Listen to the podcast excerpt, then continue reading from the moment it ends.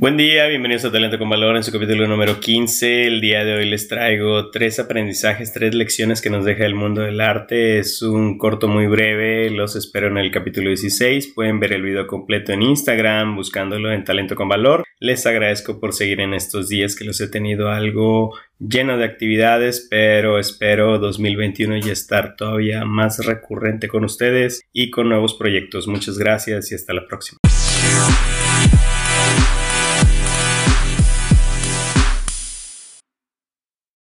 Buen día, el mensaje que quiero compartirte hoy es que sé que quizá tienes un proyecto especial o una idea como propósito para tu vida de algo que quisieras comenzar a realizar y el mensaje del día de hoy va de la mano con eso, va de la mano con ver este proyecto que tienes como lo que es el arte, ¿no? Cómo realizar una obra de arte. Y en ese sentido el arte nos deja varios aprendizajes, varios mensajes a lo largo del mundo en base a la gente que ya lo ha realizado.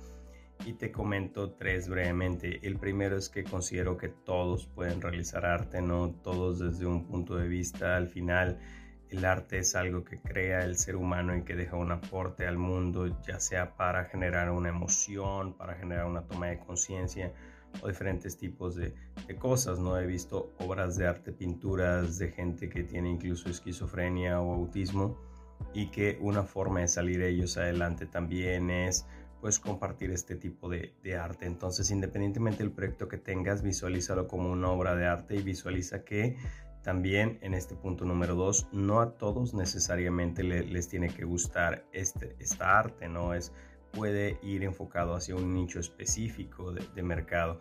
¿Cuántas pinturas tiene Dalí y a cuánta gente puede que no le guste Dalí, verdad? O que no le guste Rembrandt o que no le guste, por ejemplo, no sé, Velázquez o, alguno de estos tipos de, de artistas, ¿no? En mi caso, por ejemplo, me gusta Norman Rockwell porque genera una emoción no necesariamente de tristeza o de ira. Rockwell me agrada porque te genera una especie de, pues como de comedia, risa, alguna cuestión así, y al mismo tiempo te hace reflexionar. Eso me agrada en este artista de, de Rockwell, ¿no? Entonces no necesariamente tienes que ir a donde todos van y no necesariamente tienes que hacer lo que todos hacen.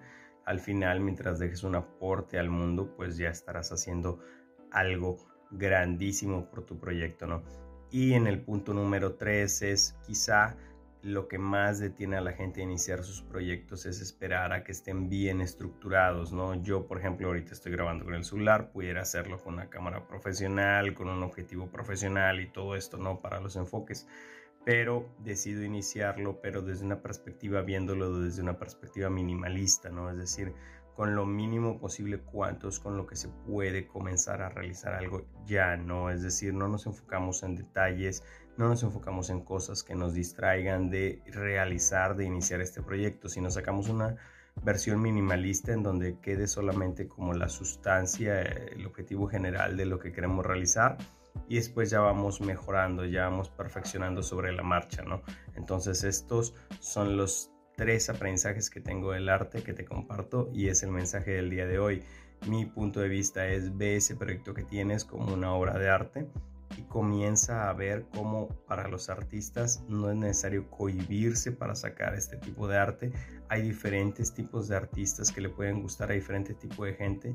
No se detienen por el hecho de que quizá pensar que a la gente no le agrade eso que vas a realizar al final tienes que estar alineado a un propósito de vida y pues mostrar la mejor versión de ti y dejar este mundo mejor de lo que lo encontraste.